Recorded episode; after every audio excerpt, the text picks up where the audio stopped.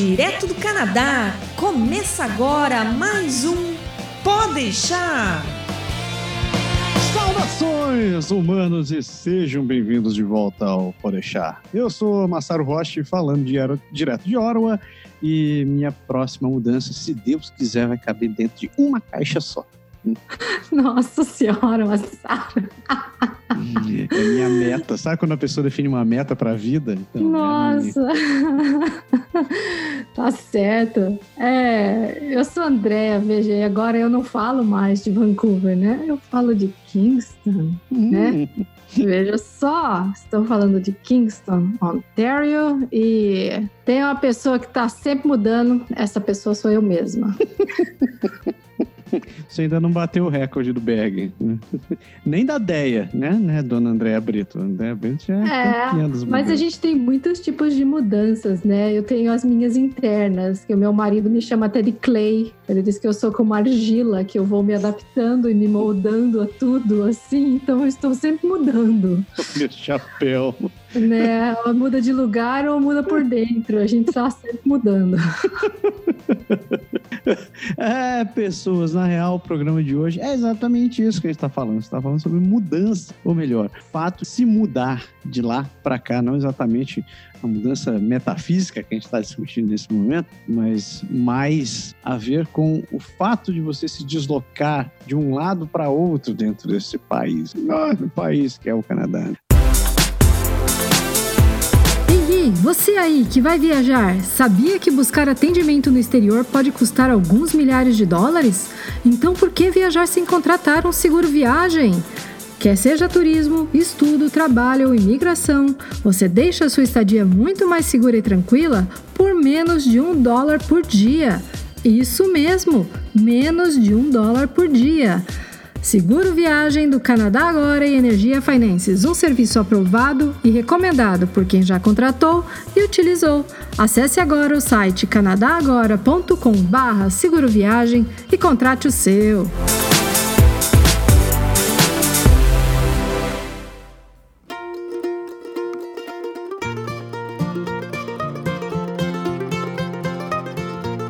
Né, dona Andréa Brito? Eu nem sei por que, que a gente escolheu esse tema, não tenho a menor ideia. Andréa Brito, eu ainda não mudei tanto assim. Caraca, eu falei Andréa Brito. eu continuo sendo Andréa Zotelli, eu ainda não virei com Andréa Brito nessas mudanças. Caraca. Essa foi totalmente involuntária. Nossa, foi. Eu acho que eu tô pensando muito na, muito na Déia. Um beijo pra você. Me dá um é, abraço você. Tava lá. Você tava lá em Toronto semana passada, né? Visitando a Andréia. Eu acho que você estava visitando a Andréia, não sei. Para mim, toda vez que você vai para Toronto, você aproveita e visita a Andréia. Sempre, sempre. Claro, né? Ah, mas então, só corrigindo meu lapso de memória aqui, a gente está falando sobre mudanças e, e, o motivo é quase pessoal, né, dona Andréa? Ah, é. O motivo é quase pessoal, que quando eu fui, depois que eu terminei de fazer essa minha mudança para cá, que na verdade ainda não está terminada, né? Ainda tem coisas assim, processamento para acontecer. Eu falei assim, nossa, vamos gravar um programa falando disso, porque é tanta coisa que as pessoas têm que, que a gente tem que fazer, que a gente tem que dar conta, é, não só em termos de documentação de província, mudar de uhum. província é um saco, né? Mudar de cidade já é complicado. Dentro da é. cidade já é um saco. É, dentro da, mesma, dentro da mesma cidade já é complicado, dentro da mesma província também. Quando você resolve, então, mudar de província, é mais difícil, ainda mais cheio de coisas para fazer. Acho que o top é quando você muda de Quebec para Ottawa, né? Que nem Daí você mudou de uma província, mudou o idioma e mudou tudo, né? É. Mais coisa ainda, né? Isso que a gente e não tá falando da mudança de país aqui, né? Porque nos países todo mundo já se mudou. Então essa, é, essa não conta, né? Essa não conta, mas sabe, tem várias implicações, assim, de coisas que eu tive que fazer aqui que é, foi mais fácil fazer, mudar do Brasil para cá do que de Vancouver para cá. Eu te entendo completamente. É, então. As pessoas não devem estar entendendo como, né? Afinal de contas, a gente está no mesmo país, era para ser transparente, certo? É.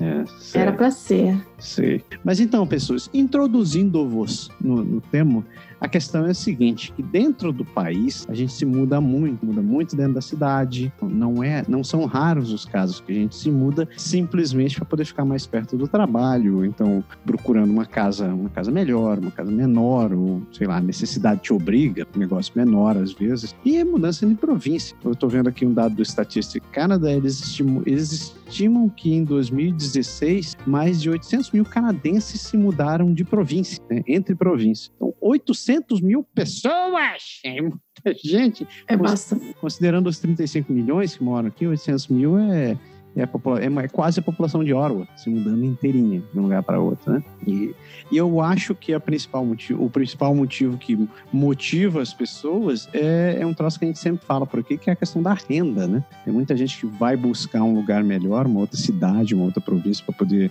ter trabalho, né? Você já ouviu essa história, Anderson? não, nunca ouvi falar disso. Muda por causa de trabalho? É? não, não sei. Mas muita gente também se muda porque, porque vai estudar em outro lugar, vai tá, tá indo morar em uma outra cidade, vai fazer estudar em uma outra universidade. Tem gente que mora na casa dos pais e está saindo, tá indo para outro lugar. Ou então, né?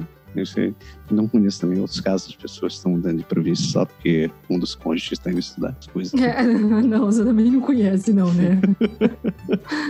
oh, é. E o mercado de mudanças também é uma coisa insana no Canadá. De acordo com a Câmara de Comércio de Ontário, é aproximadamente cerca de 15 milhões são gastos todos os anos em mudanças, pessoas, só entre pessoas, sem falar em empresas, né? 15 milhões! É grana pra cacete. Né? Pode, louco. pode não ser, se você contasse em caminhãozinho, caminhãozinho pra lá e pra cá, né? Então, você vê que o, o troço pega. Mas vamos, vamos, vamos tentar dividir o problema, como diz, né? Vamos, vamos matar o, vamos, vamos, como diria Jack, vamos pegar o, vamos pegar em pedaços. Vamos por partes, né? Vamos, vamos por partes. Por onde a gente começa, André? A gente, eu vi que você montou uma mega lista aqui pra gente discutir e eu te pois confesso, é. fiquei até assustado quando comecei a pensar nisso. Então, porque quando você vai mudar de província, como eu fiz, assim, que você vai mudar de um lugar tão longe para o outro, e você, Massaro, pode me dizer se você teve que fazer coisa parecida quando você veio de Quebec para Ottawa. É, a mudança, ela leva vários dias para chegar, né? Tem gente que é adepto do negócio, vende tudo num lugar e compra tudo novo no outro. Eu sou adepto disso. Infelizmente, eu nunca consegui fazer, mas é, eu sou...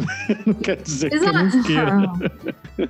Olha, eu fiz eu, a gente tentou fazer isso indo de, quando a gente foi de Toronto para Vancouver. Hum. E agora a gente fez parcialmente isso vindo para cá. Eu confesso assim, quando a gente foi de Toronto para Vancouver, a gente percebeu que esse negócio de ah, você chega lá, você acha tudo no que de tá tudo novinho, uhum. por mais que pareça perfeito na teoria, na prática não é bem assim, entendeu? Hum. Às vezes não vai caber, às vezes você não vai achar o que você quer na quando hora. Você, você quer, né? Quando você quer. E daí você vai ter que ficar esperando alguns dias até aquilo. Você vai ter que ficar garimpando, garimpando, garimpando, garimpando vários dias. E eu não sei, eu e a Adriana, a gente assim, tem a casa, tem duas crianças, a gente gosta de chegar no lugar e botar a coisa funcionar. Uhum. Entendeu? Então a gente acabou chegando lá em Vancouver. Eu consegui pegar um sofá usado, assim, que tava, né? Sofá é uma coisa que também é sempre meio complicado, sofá e. Ainda mais aqui, onde o carrapato né, vence, né, cara? É, o tal do bed bugs, né? É. É, a gente sempre fica meio cabreiro, mas essa eu sabia que era de uma boa fonte, assim, então eu peguei o sofá hum. e foi a única coisa assim usada que eu comprei, porque o resto eu fui lá na IKEA e resolvi o meu problema porque eu precisava resolver logo, você entendeu? As crianças precisavam ir para escola, eu precisava, tinha que estudar, tinha sabe? Você tem que botar a casa pra funcionar, bicho. Então eu não posso ficar esperando pra ver o dia que vão anunciar uma mesa que aí ela vai caber na minha casa. É, sem contar que a gente falou de se vai ter e quando vai ter, mas a gente não falou se é do jeito que a gente quer ainda, né? Muitas vezes você fica assim, eu vou comprar essa, vou comprar essa mesa só provisoriamente, só que a história do provisório é definitivo sempre reina no caso todo mundo. É, e daí tua casa, sei lá, se você acaba que ah, não é o que você quer, você pegou para virar provisório, a cadeira é provisória, o sofá é provisório, a mesa é uhum. é provisória, tudo é provisório e vira aquele samba do crioulo doido, assim, aquela é. coisa toda misturada, mismatching, né, que eles falam. Uhum. Não sei, eu não sou muito enjoada com decoração, não, eu sou uma pessoa simples, uhum. mas uhum. é eu sou meio enjoada, assim, de ter as coisas organizadas, sabe? Uma cara, assim, Uhum. homogênea. Sim. Sim, pra mim precisa um pouco disso. Então, pra mim não funcionou esse negócio de vende tudo num lugar e compra tudo no outro. A gente preferiu carregar boa parte, porque a gente fez isso, tentou fazer isso indo pra, pra Vancouver, viu que não deu certo, Uhum. acabamos comprando um monte de coisa nova lá. E daí agora, pra vir pra cá, a gente viu assim: ah, o que, que vale a pena em termos de preço a gente despachar? Hum. né, coisa menor, coisa que a gente consegue desmontar, que a gente consegue caber fazendo container no box, Sim. a gente manda. Coisa que for muito grande, por exemplo, as cômodas que a gente tinha comprado lá eram cômodas baratas, entendeu? É. Eu ia pagar mais caro para mandar do que para ter o segundo box do que para eu comprar uma nova. Uhum. Então a gente falou, não vale a pena, vamos lá e a gente... e aqui lá eu estava num apartamento. Hum. Aqui eu mudei para uma casa que tem vários closets, né, nos apartamentos, nos, nos quartos. Então eu não sabia se ia ser necessária a quantidade de gavetas, de cômodos que tinha lá. Pode Eu- crer. chega- então tem isso, sabe? A gente, por exemplo, a gente trouxe cadeiras para aquelas mais altas, assim, que é para sentar na ilha, sabe? De Sim, mesa sim. A gente tem mais dessa. desmontadas, porque a gente não. ah, Não tem ilha aqui. Porque na foto da casa tinha uma ilha, mas a gente não sabia. Não, dava a impressão que era da casa, mas na verdade era da dona, da, da, Ah, da locador, da pessoa que alugava antes. E aí, por conta disso, não tem a ilha. Eu não quero comprar uma ilha, porque Uhum. eu provavelmente vou me mudar daqui no próximo ano. então eu não, sei onde eu vou morar. Então eu falei, não vou comprar uma ilha só para usar três cadeiras. Então eu trouxe as Pode cadeiras, mas eu vou vender. sim. Sim. É. Então, por conta disso, a gente fez um cálculo mais ou menos, despachamos alguma coisa de box, mas algumas coisas a gente deixou lá, vendemos e algumas coisas doamos. E, aí, e ainda assim eu posso dizer, foi muita coisa que a gente trouxe. É muita coisa. Quantidade de caixas que você monta, acho que eram nove caixas grandes. Qual, qual, qual o tamanho mais ou menos da caixa? Oh my goodness. A Will Hall, eles têm caixas de tamanho médio, grande e extra large, eu acho. Você diria que cabe um fogão numa caixa dessa? Não, não, não, não. Grande, sei lá, acho que Uma cadeira? Tamanho de uma 60 cadeira? por 60 por um, um cubo de 60, 60, 60 meio. Ainda estão falando de centímetros aqui, né? Você não tá me falando. É, é, em é. Polegadas. Elas eram, elas eram caixas grandes, assim, cabiam bastante coisa. Acho que era 60 por 60 por 60. Nove caixas, mais os móveis. Não, os móveis a gente. É, daí teve uma outra que a gente fez uma caixa gigante. A gente ju- juntou duas caixas e transformou em uma para conseguir colocar uns móveis maiores, tudo já dentro. Ah, peraí. Essa, essa caixa você tinha que colocar os móveis também dentro. Ah, eu pus. É porque assim, você tem o U-Box, que é Uhum. tipo um container. Ok. E daí você pega caixas de papelão para você colocar suas coisas dentro e colocar Hum. dentro do U-Box. Oh, uhum. Aí teve teve coisas de móveis que a gente quis colocar dentro da caixa para ficar menos volume pra gente fazer o loading do U-Box. Aham. entendeu? Mas teve muito móvel desmontado que a gente colocou as placas todas dentro do U-Box, tipo a o bunk bed, beliche. É, beliche das crianças, né? É, também tive a prateleira, essas coisas assim, que era fácil de desmontar. A gente Sim. só coisa que dava para trazer desmontado. Mesa. Aí isso tudo eles não estavam dentro de caixa. Tá. Era Peraí, dá um passo pra trás que eu acho que eu me perdi aqui. Então eles dão, se alugam um container pra poder colocar as coisas deles? Ou isso. Você nunca fez assim? nunca me mudei desse jeito? Oh, man, é Hum. o jeito mais barato de mudar. Hum, Você. Ah, então vamos por partes. Você vai alugar no. O U-Haul é assim, por exemplo, para trazer de Vancouver para cá. hum. 1.500 dólares o primeiro U-Box, Quanto? 1.500. Milhões container, um, um container. Um Um container. container cheio. Ele cabe bastante coisa. Sim, é quase do tamanho de um caminhão, né? Um caminhão. É menor do que o, menor do que o menor caminhãozinho deles. Tá. Aí É menor. menor. Ah, é, não é? mas eu acho que é maior do que a van, talvez. Ah, não é um full container, assim, tipo. Desses... não. Ah, tá. Hum.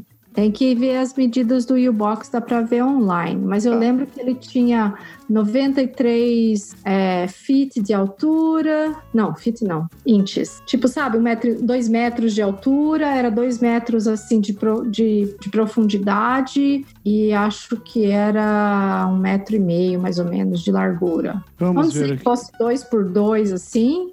E o Hall, Dois, o É. Hall me diz que ele é 96 por 60 por 90. Tudo isso em polegadas. isso, isso. Então dão 257, 257 pés cúbicos. É. Isso dá. é, quanto dá isso? É, centímetros cúbicos. Quanto dá esse negócio? Aproximadamente 7,2 por centímetro cúbicos.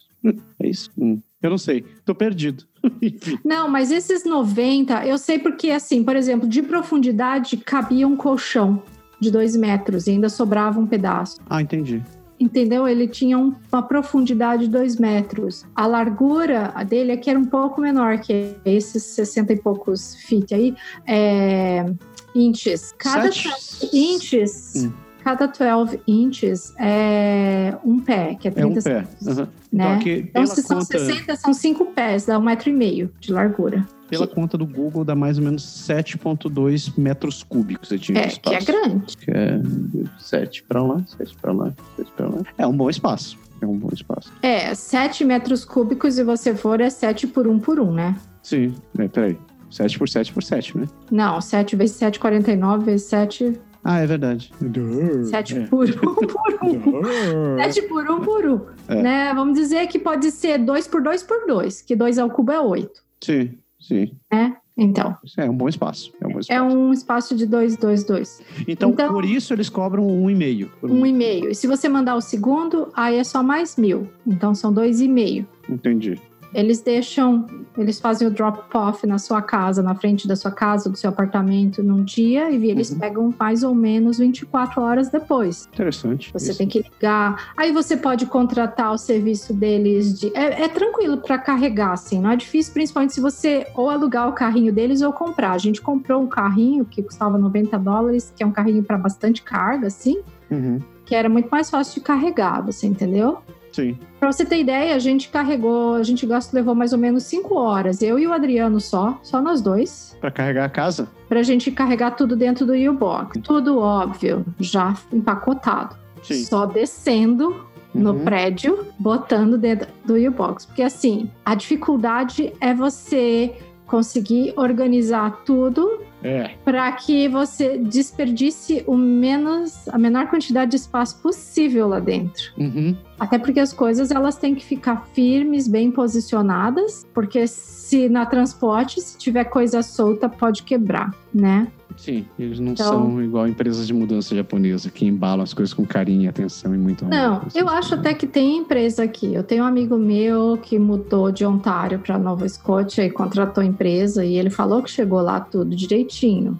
Hum, né? Eles fizeram todo o trabalho para ele, mas a distância era bem menor, né? Eu acho que não ia ser o mesmo valor se viesse de Vancouver, que ele foi, vamos dizer, daqui do oeste de Ontário para Nova Escócia, dá o quê? 2 mil quilômetros, mais ou menos? hum, De talvez. Toronto para cá são quase 5 mil, né? Sim. E de Toronto não. De Vancouver para Vancouver. cá, para Kingston, é quase 5 mil quilômetros. E ele pagou, o orçamento que ele obteve foi de 6 mil dólares, mais ou menos. Caraca, pra ir de Ontário pra Nova Escócia?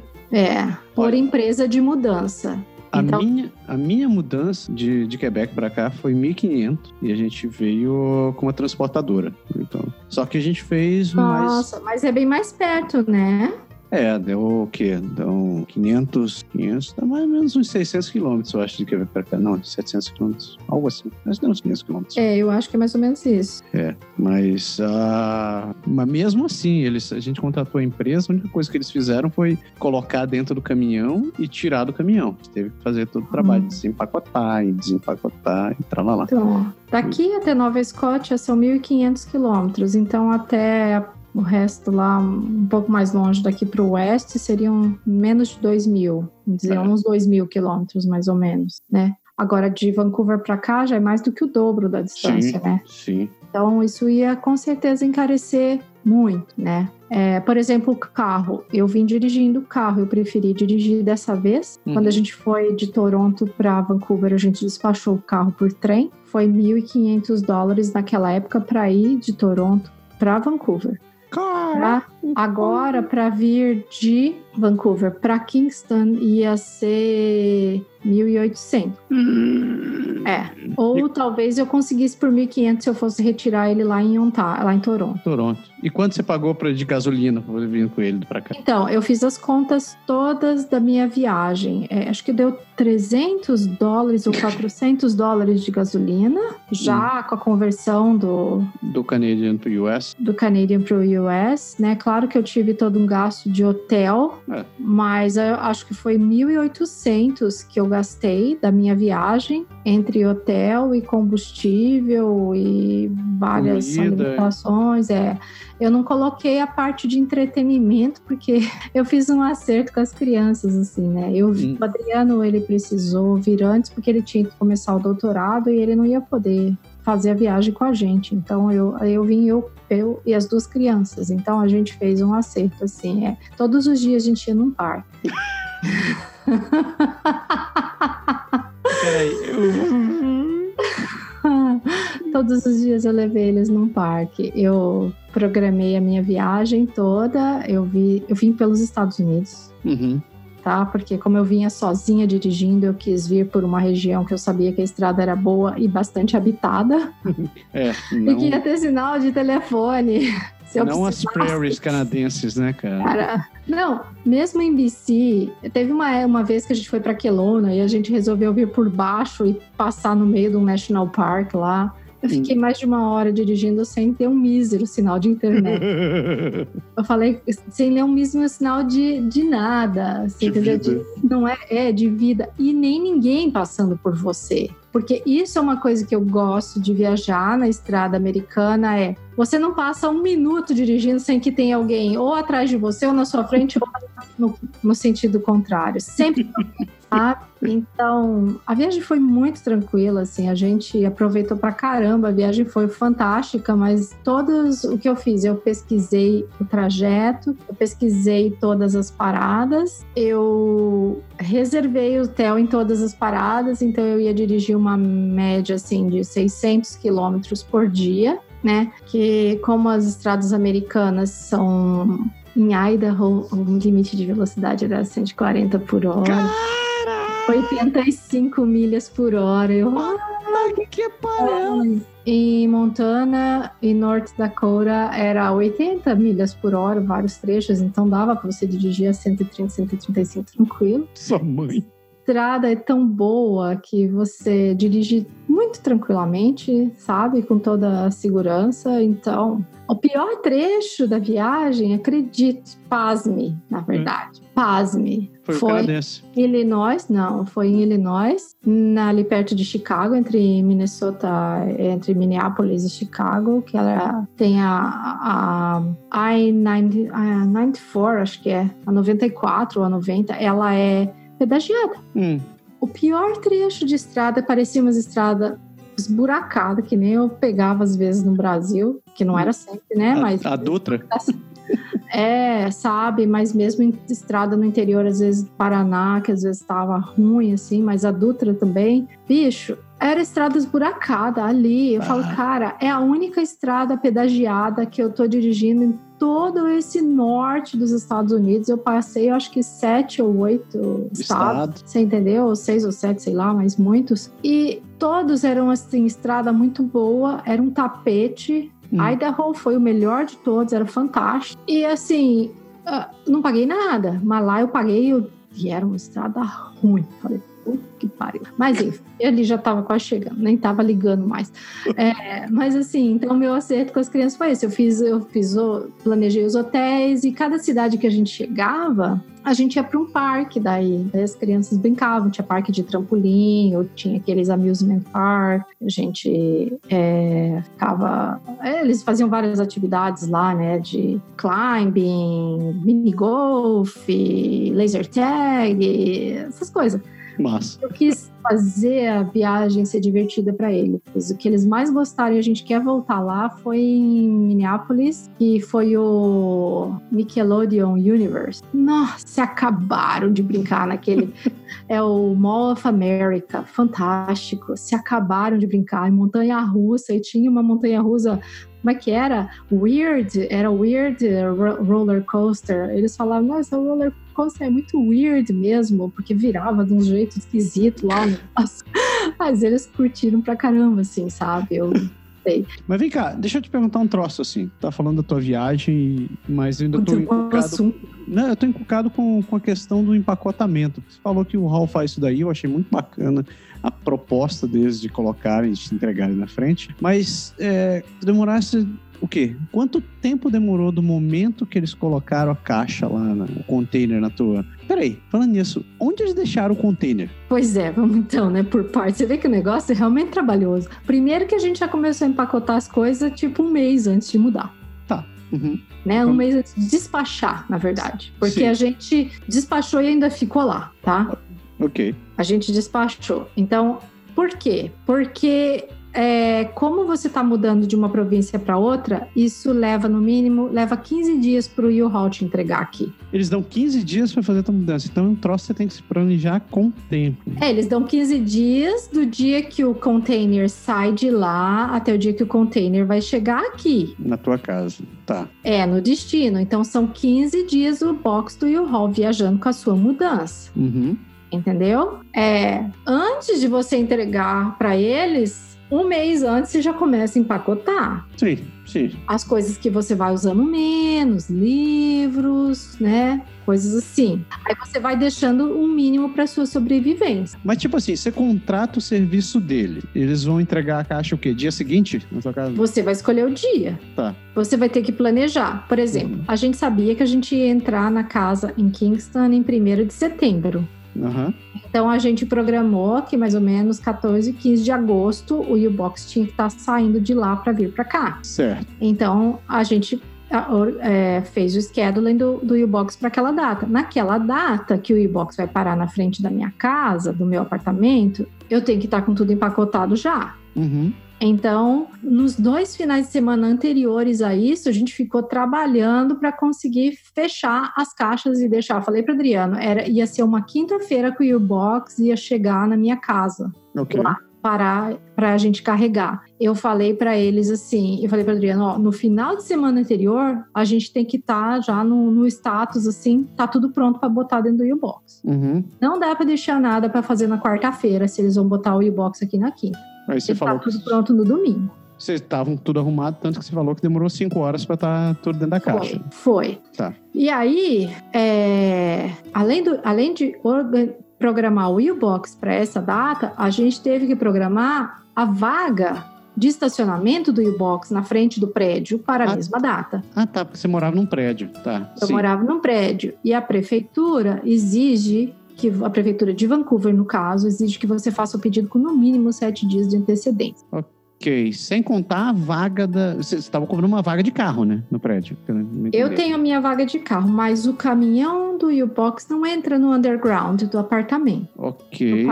Onde eles deixaram esse container? Na rua, na frente do prédio. Ah, Tá, então é por isso que a prefeitura estava cobrando, então, porque estava numa área de, de, de circulação comum. Hum. Isso, exatamente. Teve que deixar o U-Box estacionado na rua, uhum. na frente do prédio, né, para a gente descer com tudo e fazer carregar. A gente reservou duas vagas de carro. Okay. A gente falou assim: queremos dessa árvore até essa árvore. Uhum. Né? Porque a gente viu que cabia, porque você tem que calcular mais ou menos o espaço do container Ok. E o espaço do mano, de manobrar com o truck deles para uhum. soltar o container ali. Tá. Entendeu? Tô com duas Tudo dúvidas. Você tem que pensar, bicho. Eu, eu tô com duas dúvidas desse container. Tipo, do momento que eles te entregam ele, você tá pagando uma diária para ele estar tá ali? Que você não, não você não, não paga. Isso faz parte hum. E a partir do dia que chega aqui, também você não vai pagar diárias extras. Quer dizer, eu acho que você tem um período de um ou dois dias que eles têm que vir entregar para você.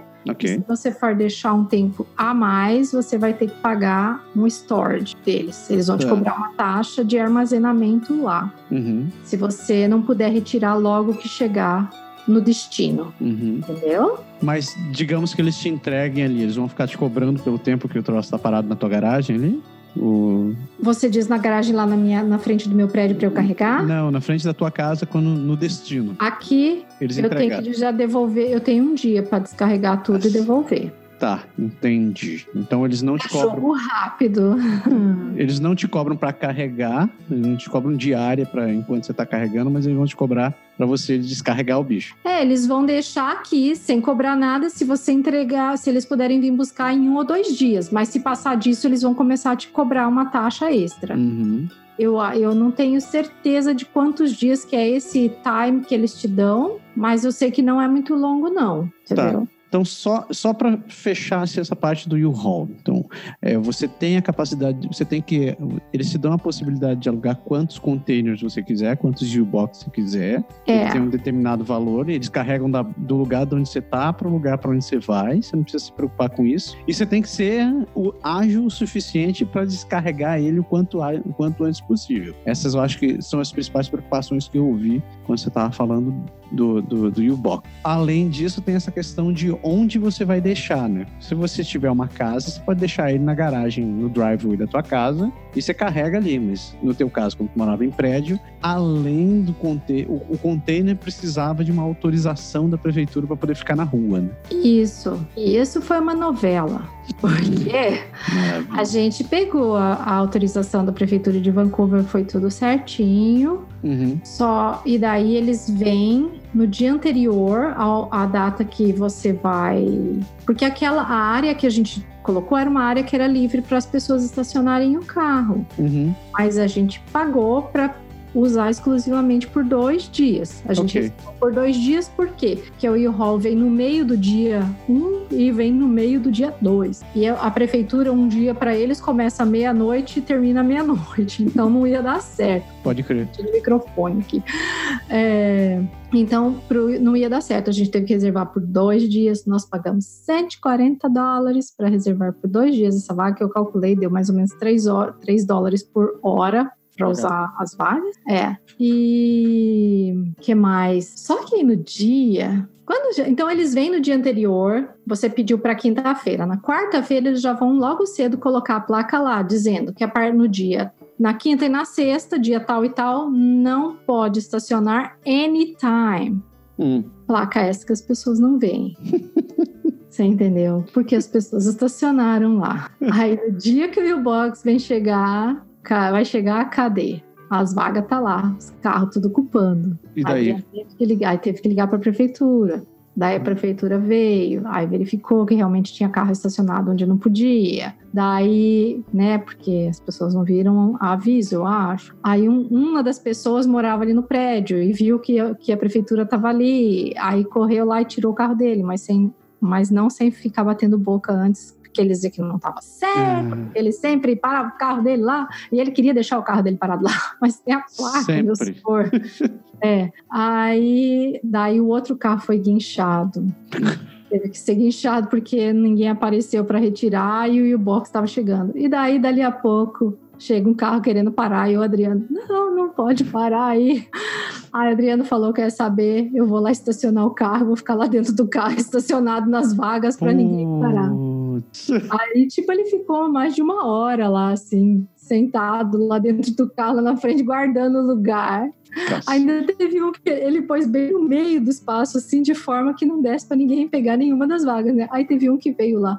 Será que você podia estacionar, se mover o seu carro para lá um pouquinho para eu poder estacionar o meu? Ai, Daí eu não, olha a placa ali, não pode estacionar aqui, essa vaga está reservada hoje. Aí, ah, tá, daí a pessoa ia embora. Ele ficou lá guardando a vaga, e quando o U-Haul chegou, a gente conseguiu tirar o carro, tirar, aí tirou o carro, botou o U-Haul, e aí deu certo, mas foi assim, foi um momento assim, meio de, de nervoso ali, sabe? Pô, caramba, bicho, ninguém Pode respeita. ninguém respeita a placa, tá ali, ninguém nem vê, né? Enfim, essa foi uma coisa. Mas aí chegou, estacionou, ficou lá, o U-Haul chegou, às, acho que era 11 e meia da manhã, a gente começou a carregar logo depois do almoço. Aí, 5 horas da tarde, eu tava lá, terminando de carregar, e um moço chegou assim e falou pra mim: Escuta, eu acho que eu tinha um carro estacionado aqui hoje de manhã. Então, tinha, meu filho, tinha. Ai, eu acho que eu deixei meu carro estacionado aqui. Daí eu falei: É prefeitura guinchou o carro que tava aqui. Daí ele, mas não tinha essa placa aí. Eu falei, essa placa tava aí desde ontem já. Aí, ah, tá bom. Você sabe onde eu tenho que ligar? Eu falei, olha, eu acho que eu tenho que ligar à prefeitura. aí ele foi ligar. Assim, mas ele foi bem tranquilo. O outro da de manhã que tava com o carro parado lá, que ficou batendo boca, mas esse não, ele só olhou, assim, tá. Assim, você fica até com pena, né? Porque a pessoa não viu e tudo, mas. Sim.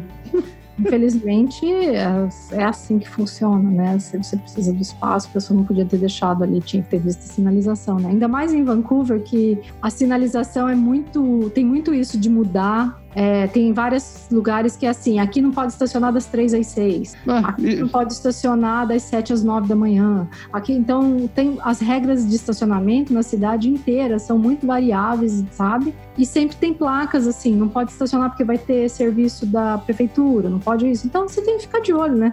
É, isso, isso não é privilégio, não é privilégio de Vancouver. Ottawa é assim, Montreal. Montreal você precisa de um curso, um mestrado para poder entender as placas de Montreal. Que... É, bem, até meio confuso até esse negócio, né? Not parking, daí fala os horários, except with permit. Daí fala, pô, mas com permit pode nesse horário ou não pode? Não, pode tem... em todo horário ou só nesse? Tem placa em cima de é. placa, te explicando isso daí. Então, é, você é. tem que ficar muito atento, né? Sempre. Eu, é, é uma das coisas que eu estou adicionando, que o canadense é muito bosta. Ele já tem, já tem a parte de construir pontes, que já não tem nenhuma moral comigo, e a parte de planejamento de trânsito, que também não tem nenhuma moral comigo, e essa parte de placas de estacionamento, que agora eles não têm moral nenhuma. É. Mas, tá. Mas feito, falando da minha experiência pessoal, né, que eu não fiz, eu não contratei o hall para fazer nada. Então eu parti para a boa e velha coisa, fazer a coisa no MOOC. Então a gente ficou mais ou menos uma semana, eu morando em Ontário, Márcia morando em Quebec. Ela cuidou de empacotar tudo, colocou tudo em caixas e daí um dia veio o caminhão de mudança, eles carregaram tudo e saíram no dia seguinte. Pra gente foi, foi bem straightforward, assim, foi uma, uma mudança clássica, digamos assim, né? Uhum. E a, a, única diferença que eu vejo de casos de outros amigos meus que acabaram fazendo essa mudança de províncias é que a gente contratou um cara que ia dirigir o caminhão para trazer para cá. Tem outro, tem vários outros amigos que eles contratam o caminhão do U-Haul e vêm dirigindo eles mesmos. É, eu vejo muita gente que faz isso. Mas eu, eu não quis fazer isso porque eu realmente tava com preguiça. Porque eu pensei, eu não vou, eu não vou me arrebentar. Minha casa tem três andares. Eu não vou ficar subindo e descendo escada carregando móvel. Eu vou pagar para alguém para depois esse negócio. Se fosse um, um, troço mais tranquilo, porque três andares é de matar. Meu quarto era no terceiro andar da casa. Então eu ia ter que subir com, com roupas, com móveis, com colchão, com raio que o parte. Falei, não, não, não, não, não. Eu vou, é mais, mais seguro fazer isso daí. Mas foi, a vantagem é que é prático, né? Eles chegam, descarregam tudo e vão-se embora. Aí te deixam com um problema pra... Mas você falou que foi o quê? 1.500? Foi 1.500.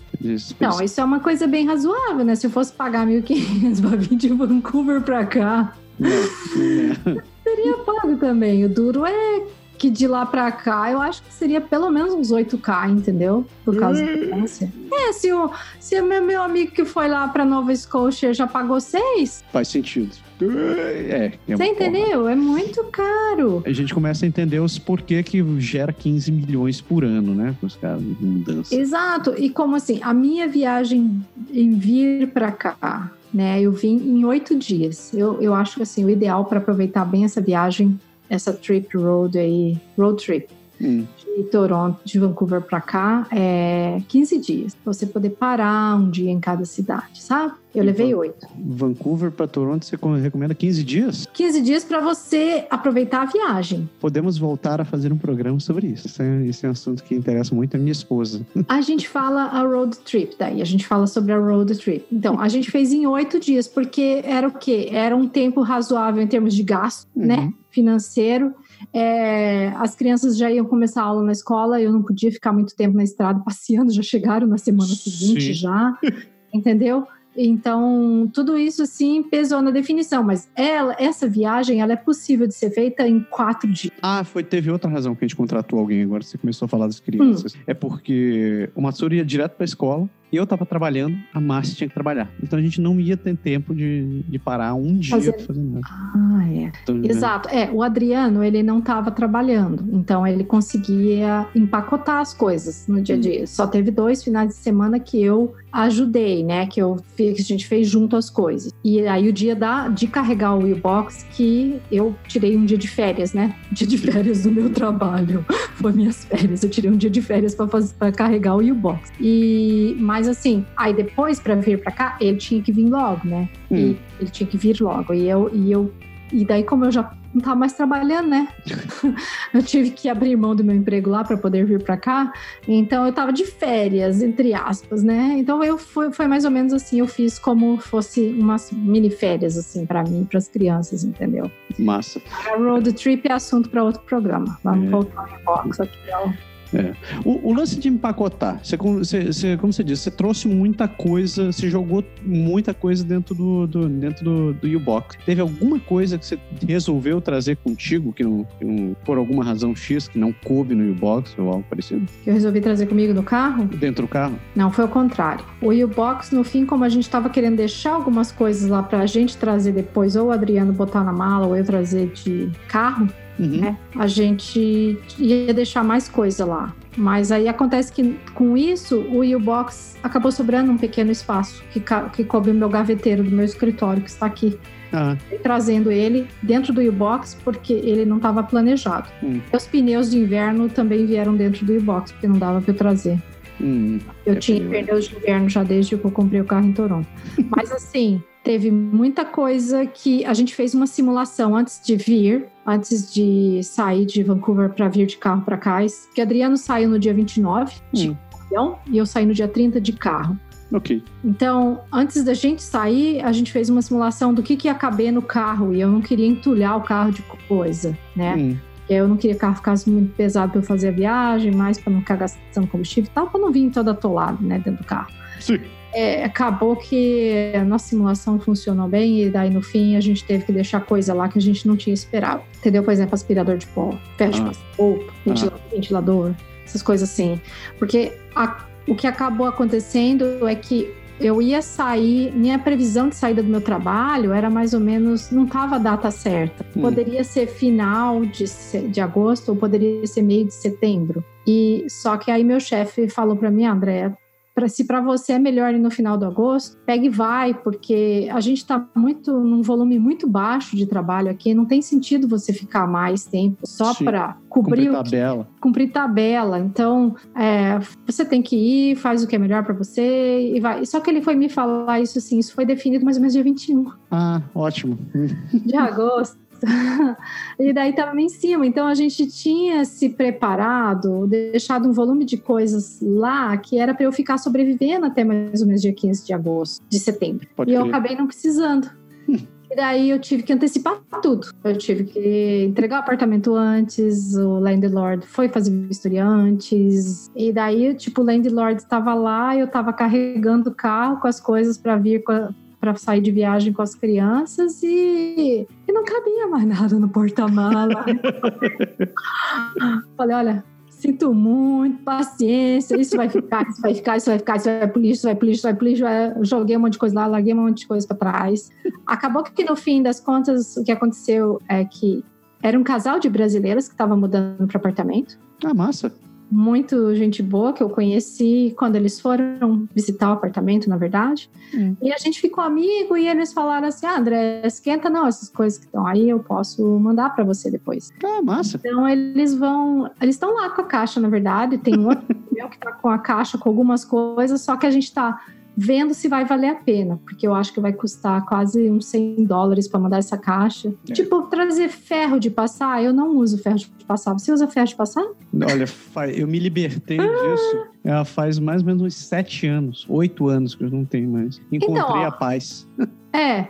o ventilador tem um ventilador pequenininho, mas essa casa aqui tem ar-condicionado. É, não vai usar. Não. Então tem umas coisas assim que, tipo, o aspirador de pó, a gente já queria um. Porque aqui tem escada, e lá não tinha escada, então a gente queria um modelo diferente. Sim. Aí aquele lá já tava velho, já, já tinha quatro anos de uso. Tchau também. Não ia funcionar para cá. Então eu não sei se as coisas assim que ficaram lá, se elas realmente vão ter utilidade, sabe? Ele guardou pra gente, mas talvez em vez de eu trazer, eu falo pro meu amigo, ó, pega aí pra vocês. Pode e crer. usa, porque é, é- isso tudo por quê? Porque no último dia acabou ficando meio corrido assim pra mim, sabe? Uhum. E daí eu tava sozinha lá já. E Adriano já tinha vindo com as malas. E, e, e daí o carro é assim, né, Massaro? Não cabe no carro. Não, tem- você Não tem um cabe. limite. E sem contar que começa a pesar o carro. Você, você tem que É. se preocupar de onde você vai estacionar o carro, porque tem que tirar coisa, põe coisa, deixa dentro. É uma coisa que eu fiz, talvez isso seja para road trip, mas uma coisa que eu fiz que eu achei que foi muito espertinho, que funcionou legal, foi assim: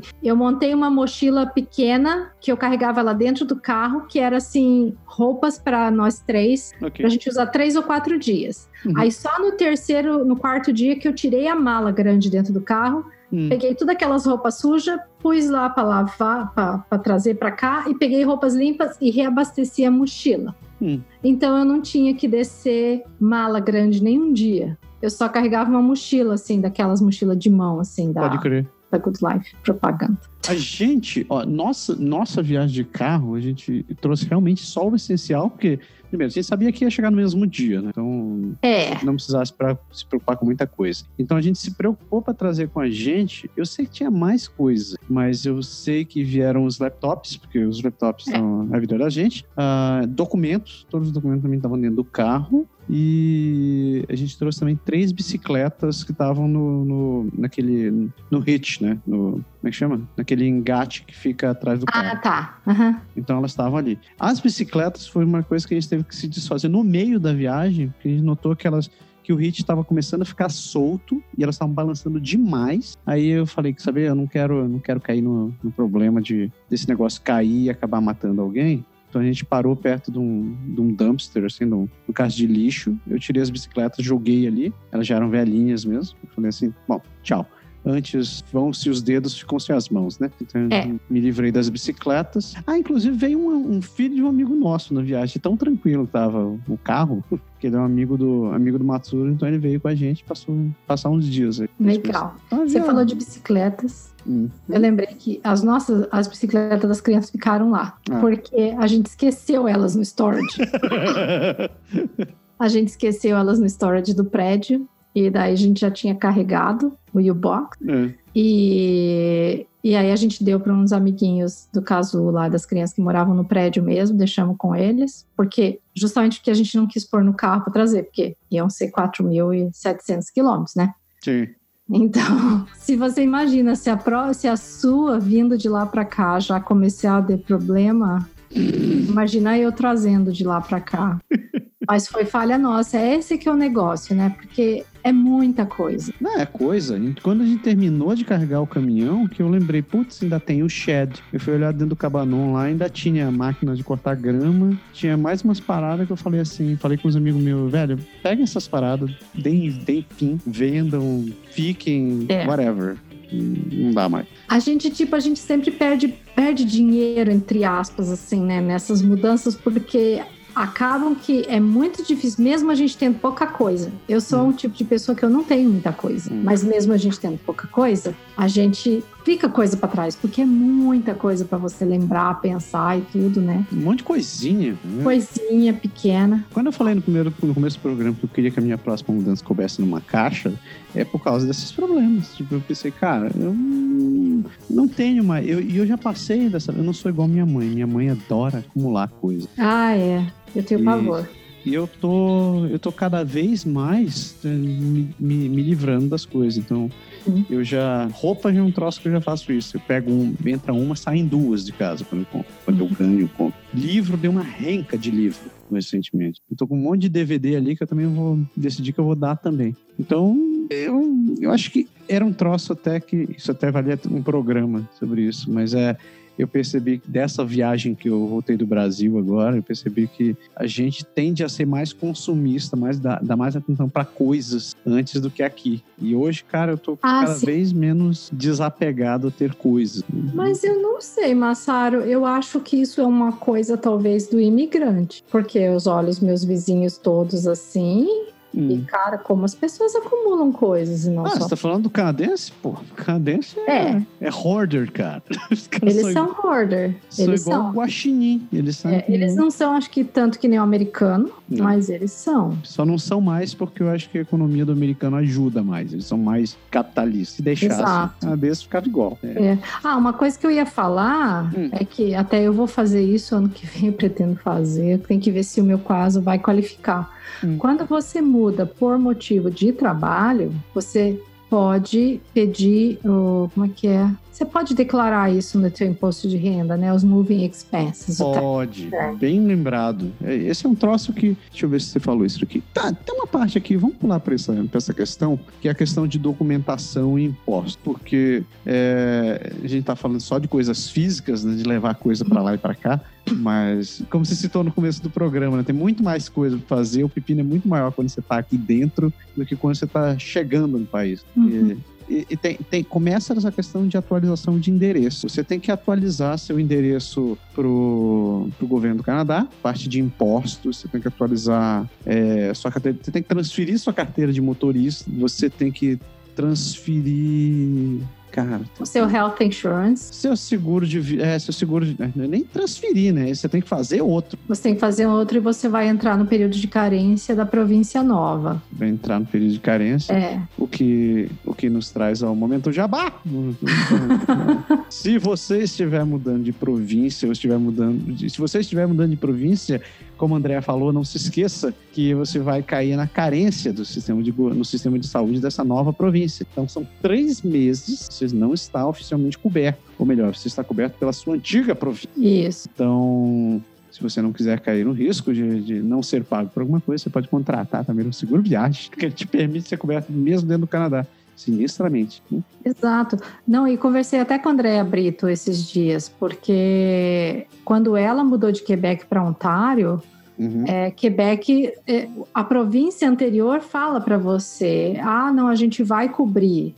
Aham. né? E Só que a Andrea teve problema que a carteirinha do Health Insurance dela de Quebec não foi aceito nas, nas Walking Clinic. Yep. otário, aí ela acabou tendo que pagar do bolso, e aí Uhum. quando ela foi pedir para Quebec reembolsar, Quebec só reembolsou uma parte. É. Então, isso varia, isso varia muito de província para província. Eu não sei como é que vai ser BC. BC me falou que eu estou coberta, mas atualmente eu pago o insurance do BC, mas a partir do ano que vem vai ser gratuito, né, para todo mundo. Sim. Agora, eu nunca fui ao médico aqui, eu não sei se eu estarei coberto. Então, eu acho Hum. que às vezes, assim, eu sei que para emergência no hospital, sim, eles pegam, você tendo a carteirinha de seguro-saúde de, qual, De da sua qualquer província. É. qualquer província eles vão aceitar, no- numa emergência no hospital, mas na Walking Clinic eu não sei se eles vão aceitar, eu não fui ainda, eu espero não precisar, Uhum.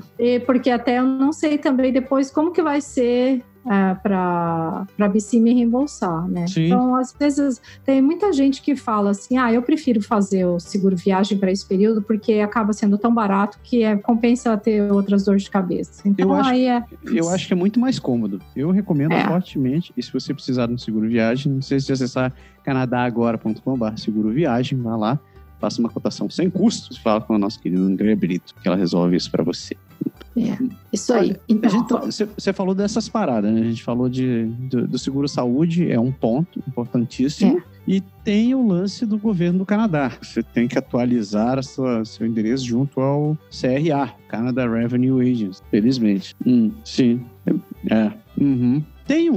Tem, e o lance do endereço, sabe que tem um serviço do, do, do Canadá, do, do Post que você pode contratar uh, o forward de endereço para você, você vai. Então, eu contratei isso durante uns dois meses, que eu não estava confiando muito no que ia acontecer. É barato e em conta. Eu, você vai lá no site do. Tem os links aqui na, na descrição do programa, você dá uma olhada. Se estiver ouvindo, se já estiver assistindo, dê uma olhada na descrição do programa. Tem os links para isso e eu acho que vale muito a pena. Muito, muito, muitíssimo a pena. Porque você fica entre para lá e para cá e você não sabe quando você vai receber. Digamos você está esperando uma correspondência da sua mãe, do seu tio, que coisa. É, é uma mão na roda. É, exato. Eu, eu, eu ativei esse programa, esses programa da, da Canada Post para mim também tá funcionando direitinho, chega tudo bonitinho aqui. É, eu, eu fiz isso daí também funcionou pra gente, nem lembro. Eu acho que recebi muito lixo também, muito spam. Mas, é... Não, eu acho que o bom disso é que você vai vendo, ah, esse eu não atualizei, eu preciso atualizar, esse eu não atualizei, eu preciso atualizar, né? É. Porque você recebe a correspondência do endereço antigo, no endereço antigo você fala, puxa, eu esqueci de atualizar esse, né? É tem uma vantagem. Se você está se mudando dentro de Quebec, dentro da província de Quebec, eles têm um serviço chamado é, Serviço Québécois de Changement d'Adresse, SQCA, que é um site do, do governo que ele altera tudo que você precisa. Você altera o seu endereço no serviço de saúde, na carteira de motorista, no serviço de. no serviço de. É? No Canada, no Quebec Revenue Agency, os cacete. É, eu achei muito massa quando me mudou, quando eu tive que me mudar dentro de Quebec, dentro, dentro da província. Eu usei isso daí e funciona que é uma mão na roda. Você não precisa ir em um monte de lugar. Com exceção Nossa, facilita, né? Pô, bastante. É, eu queria um assim, que atualizasse todos ao mesmo tempo, que eu não precisasse fazer. Né? Registrar o carro foi uma coisa assim, que deu. Registrar o carro aqui deu um trabalho. Sério? Por quê? Sério. Meu carro, eu tive que. É porque daí você tem que primeiro ir atrás do seguro. Uhum. Que fazer o, o, seguro de carro daqui, que é diferente do de BC, porque BC é o ICBC. Hum. Eles, eles têm uma seguradora que é a seguradora do governo lá. Ah, sério? Isso, é. Então aí eu, eu tive que mudar para cá, aí eu tive que fazer aqui com a outra seguradora. Hum. É, daí, com esse negócio seguro, eu fui lá. Ah, daí eu tive que primeiro atualizar a minha driver's license. Ah, sim. sim. Depois que eu atualizei a driver's license, é que eu pude ir lá para registrar o meu carro de volta. Que eu, que eu ainda tinha minhas placas do tempo que comprei o carro e eu não tinha me desfeito delas. Nossa, que bom! bom que você trouxe elas de volta. Então, eu, eu tô com as placas de BC aqui. Hum. Eu liguei lá e falei, o que, que eu faço com aquelas placas? Ele falou assim, ah, se você quiser levar aí no Service Ontario para eles pegarem para você, pode entregar para eles. A gente não faz nada com essas placas. Fala que em Ontário já é diferente. Se você devolver a placa. Você é reembolsado. Você é reembolsado do, do período que você não usou. Eu, na época, quando eu me mudei de Toronto para Vancouver, eu não sabia. Hum. E fiquei com as placas para mim. E eu quis ficar com as placas para mim, porque eu queria guardar de recordação. Ou porque né, não sabia se ia usar de novo no futuro. E Sim. acabou que guardei. É. Então, no fim das contas, foi super valeu a pena, porque eu não precisei pedir placa nova, entendeu? Mas. Ah, você ficou com as mesmas placas. Eu tenho a mesma placa, a mesma placa que eu emplaquei o carro originalmente. Quando você transfere carro aqui também, eles exigem que você faça uma, uma vistoria, né? Numa oficina. Isso eu fiz. Você teve que fazer isso daí também.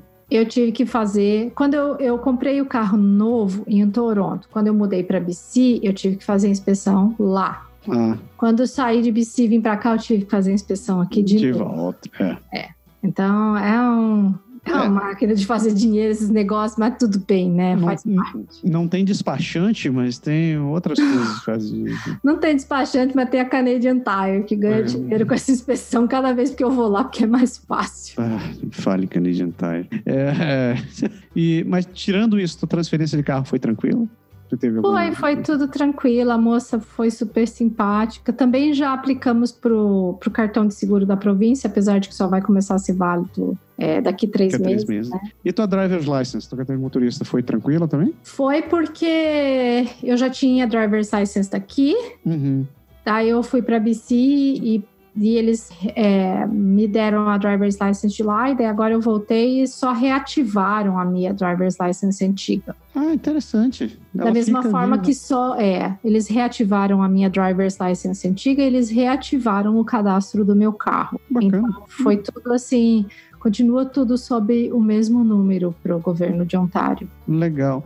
Ou você falou isso sobre, sobre o governo te reembolsar sobre, sobre a carteira de motorista, sobre a placa. É uma coisa que eu descobri quando eu mudei para cá é que quando você paga o registro do carro, né, na sua, tipo, eu estava em Quebec, eu paguei o registro, você paga por um ano, né, o registro do carro. Você tem direito a ser ressarcido pelo período que você não vai estar na, na província. Então, Isso, isso, pelo menos nos SA aqui de Quebec, né, no serviço de registro de carro lá, eles não falam isso para você. Não fica óbvio, você tem que ir atrás. E em geral o pessoal torce o nariz quando você vai exigir os seus direitos. Né? Então, e foi isso que aconteceu comigo quando eu mudei de Toronto para Vancouver, porque ninguém me falou que eu podia Hum, devolver, porque o meu, eu me mudei em setembro e a minha, o meu adesivinho lá, a minha licença, o meu registro era válido até abril do ano que vem. Porra, assim, tinha bastante ainda. eu perdi esse período todo, Ah. porque eu não cancelei. Entendeu? Hum, Mas mas- se eu quis, se eu fosse cancelar, eu tinha que devolver as placas. Você- aqui em Ontário, você tem que devolver a placa para você poder cancelar e receber esse dinheiro de volta. Então,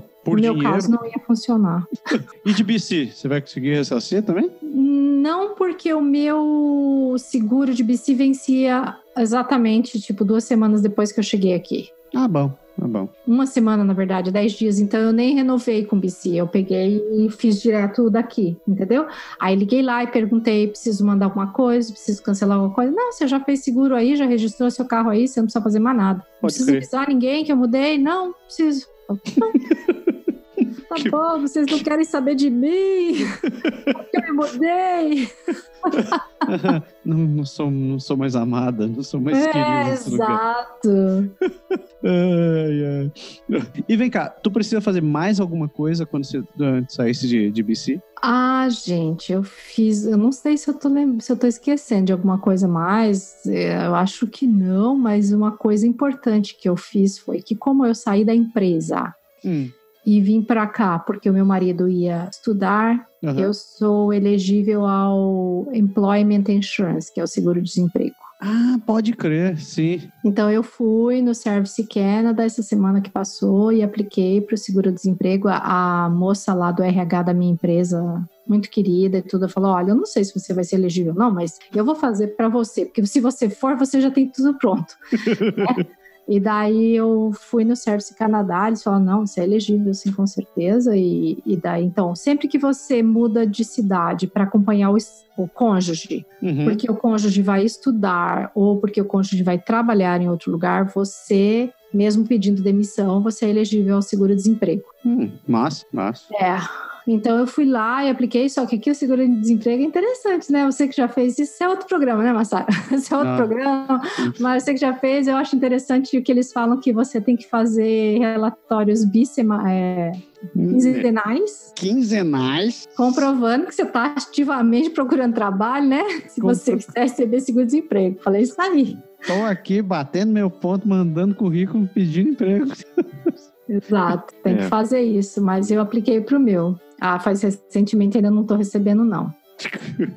Mas ele vem, ele vem, é justo. Eu acho que é um, é um serviço que pelo menos é. Não é o teu, não é o salário integral, mas é. Ele vem, né? Pelo menos é um dinheiro que entra. Cara, ajuda, né? Com, Ajuda. com certeza. É, tá, a gente falou sobre documentos, a gente falou sobre, sobre mudança, a gente falou sobre é, atualização com, com o governo, a mudança em si. é, o que mais que a gente faltou? O que mais que a gente tinha falado? Ah, a gente falou sobre seguro viagem. Ah, sim, tem um pequeno detalhe, né? Hum. Você chegou. E daí? Né?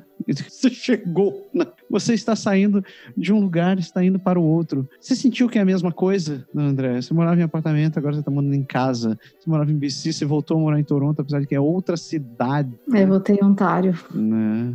Mas são coisas diferentes, né? Tá? É- São. Ah, sim. Faz poucos dias que eu tô aqui, né? A gente grava o programa de antecipado, então quando o pessoal for ouvir, já faz tempo que eu tô aqui. faz alguns meses.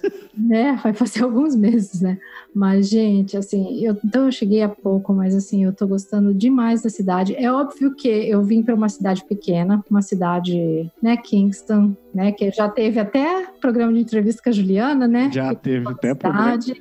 Minha Juliana muito querida, que ela foi fundamental porque ela veio olhar o apartamento para mim, a casa para mim, para eu poder fazer. Eu tive que fazer alugar essa casa à distância, coisa que eu não recomendo ninguém a fazer, né? Alugue à distância, né? Mas eu não tinha escolha porque isso aí veio ser uma outra história, outro programa, não posso contar tudo.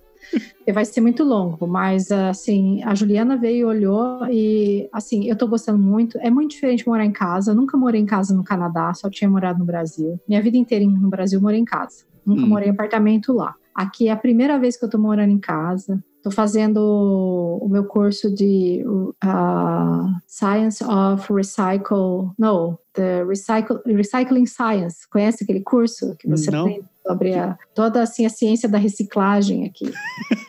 é da separação do lixo.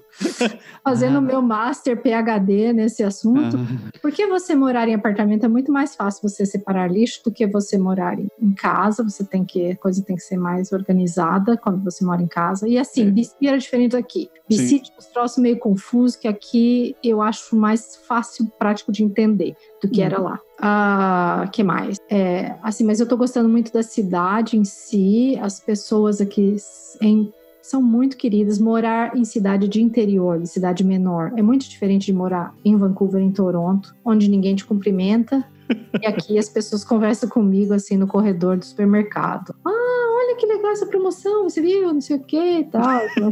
Ah, é. Isso acontece direto. Cara, é muito interessante. Achei interessante que eu tava olhando lá a batata Pringles, aí a mulher falou assim pra mim: Você já com- já comparou o label dessa batata com a das outras? Porque Pringles realmente leva a sério o negócio da gordura trans da trans fat, não sei o que. Realmente deles é muito menor a quantidade de gordura saturada do que o outro, não sei o que e tal. É, é sinistro. Então eu fiquei assim, eu- conversando Chega, chega a ser bizarro. Parece que o pessoal tá. Chega, mas assim, é super gostoso. Porque você se sente bem recebido no lugar. Eu me sinto assim. Aqui eu tenho me recebido, me sentido assim, muito bem recebida na cidade. Em todos os lugares que eu vou, as pessoas são extremamente simpáticas e queridas. É aquele estereótipo do canadense que tinham me falado que existia e que eu nunca tinha encontrado nem em Toronto nem em Vancouver. eu encontrei ele aqui, em Kings. É, de- Então, tem muita assim- gente que diz que você encontra o Canadá de verdade quando você vai para o interior. É, é isso, pessoas. Pensem, vocês querem realmente migrar para o Canadá? Canadá está no interior, tá? Não está nas grandes cidades. Mas não acha que você que já está morando aqui já faz tempo e que está pensando em mudar de província de uma hora para outra, não é tão tranquilo quanto a gente fez, não, de mudar dentro de cidade, não. Você parece, como, como minha esposa disse, parece que você está fazendo uma nova imigração em alguns casos. É, É muita coisa diferente. É. ainda mais Mas é tá gostoso. Eu, eu gosto, assim. Agora tem que começar a procurar trabalho, né? É a parte, a parte chata da vida adulta. É A parte chata Muito vida network, né? Não. Vamos lá, botar em prática aí. Eu vou voltar pra casa da minha mãe.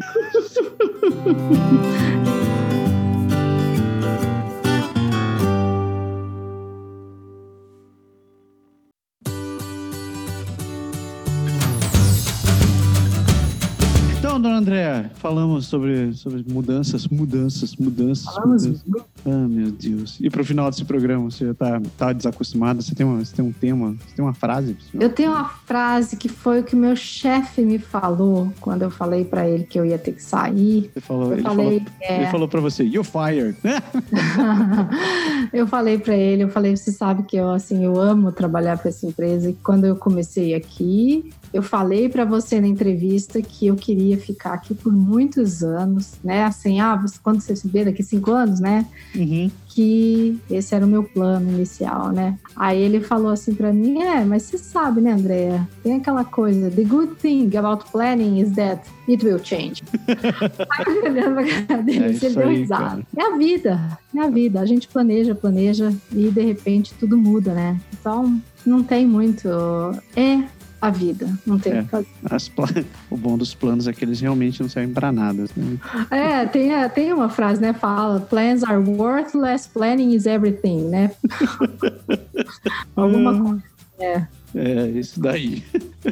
Ah, então, pessoas, vocês estão ouvindo a gente. Espera que vocês tenham, tenham, tenham curtido, é, tenham se identificado, pelo menos tenham, para quem está pensando em se mudar de província, mudar, mudar para outro lugar, seja por trabalho, seja por, seja por estudo, ou o que quer que seja, espero que tenha dado alguma iluminação para vocês, eh, compartilhando um pouco dessas experiências que a gente teve. E se você se mudou, manda, manda, mandem para que você teve experiências diferentes. Se você Espera que não tenha espantado e desencorajado as pessoas, né? Nunca, nunca. Ó, na real, não se deses... não se não, não achem Não que se é. desesperem, you will survive.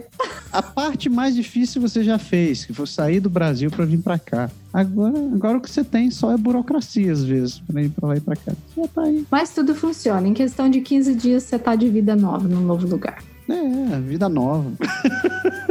Vida nova. Só a cara e o cabelo continuam os mesmos. Sempre, sempre. Eu queria mandar alguns beijos antes de terminar esse programa, porque eu acabei conversando com tanta gente que descobri que, que escuta o programa. Quero mandar um beijo pro um abraço pro Paulo Canawati e pra Alessandra, que descobri que são ouvintes do programa.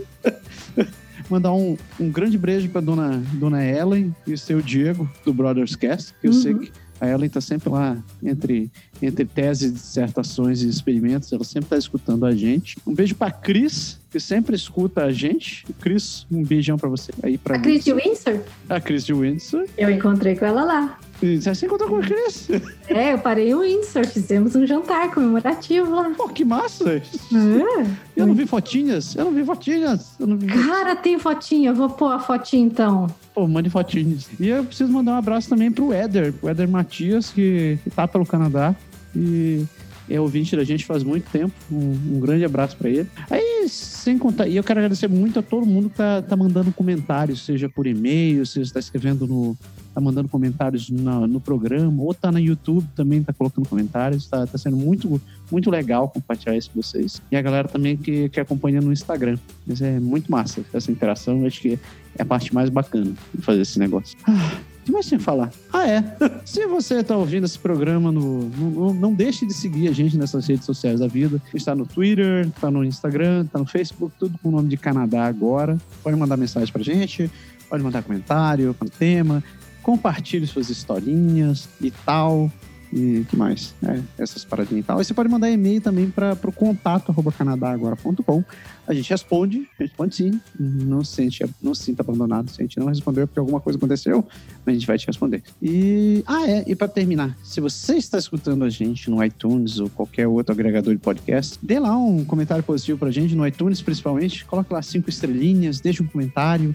Isso ajuda pra dedéu nosso trabalho. A gente continua sendo bem avaliado e dá, dá gosto de saber que tá todo mundo curtindo o nosso trabalho. É, eu acho que o importante disso, Massa, é que ah, quando a gente tem várias avaliações positivas no iTunes, isso aumenta a visibilidade do podcast e mais pessoas que se interessam pelo assunto vão acabar vendo esse podcast na- quando buscar pelo tema, né? Então eu acho que isso ajuda, não ajuda só a gente, mas ajuda quem também procura esse tipo de conteúdo, né? Exato, exato. Isso, muito perfeito, bem colocado. Falamos de tudo? Tem mais alguma coisa? Acho que tá bom, né?